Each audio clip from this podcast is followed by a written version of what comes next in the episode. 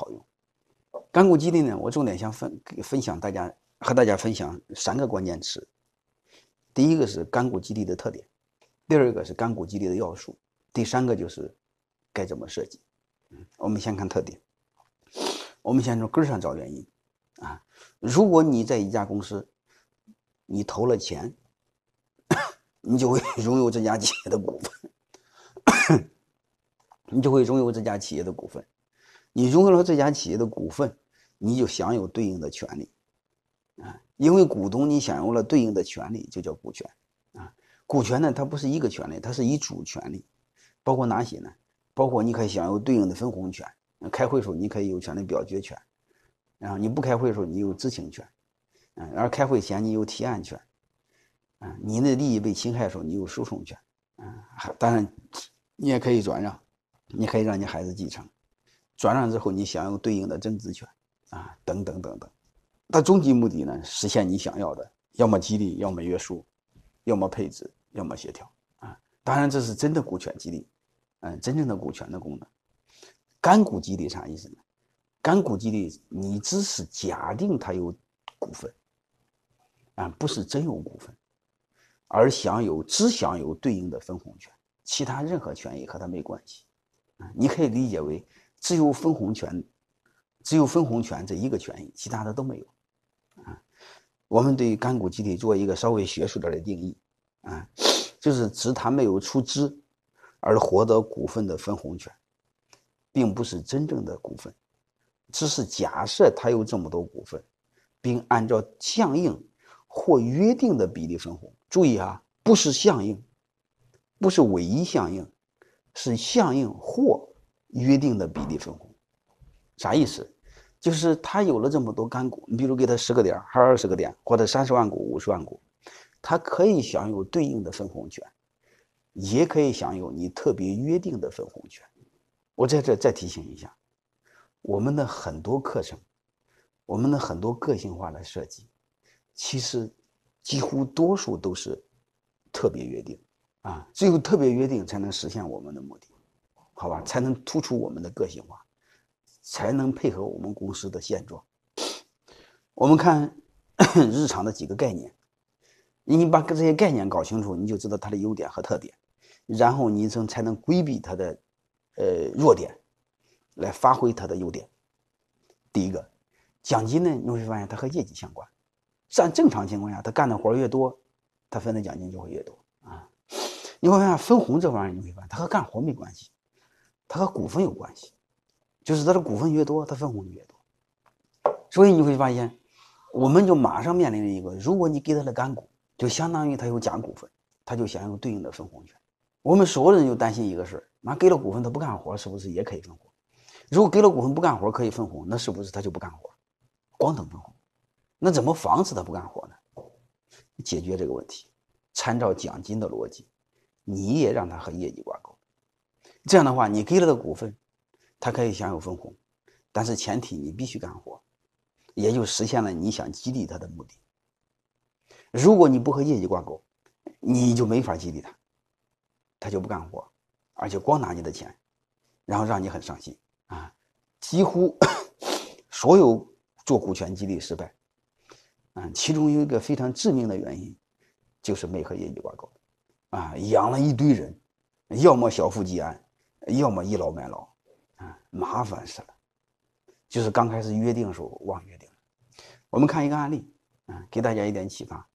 碧桂园的奇迹，说起碧桂园，大家应该都不陌生，大家都知道它一个地产的广告，叫新加坡旁，那其实不在新加坡，嗯只是在新加坡旁。属于马来西亚的领领土，啊，做那个广告叫森林城市啊，这个地儿我还专门去看过啊。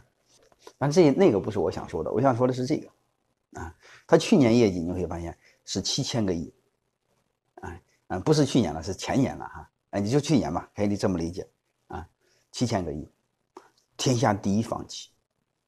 但是你会发现十年前呢，他不是十年前的时候那个那个那，他排第九。他离第一差远了，差好几倍呢。那他怎么做的呢？啊，我们分析它一个关键原因，好吧？嗯，别的原因我们先不说，当然肯定还有其他配套的原因了。他一个关键的原因，你会发现从这个图上你会发现，在一一年、一二年，他企业长得很慢啊，就怎么折腾也不涨，最后没有办法了，他就做了干股激励。干股激励啥意思呢？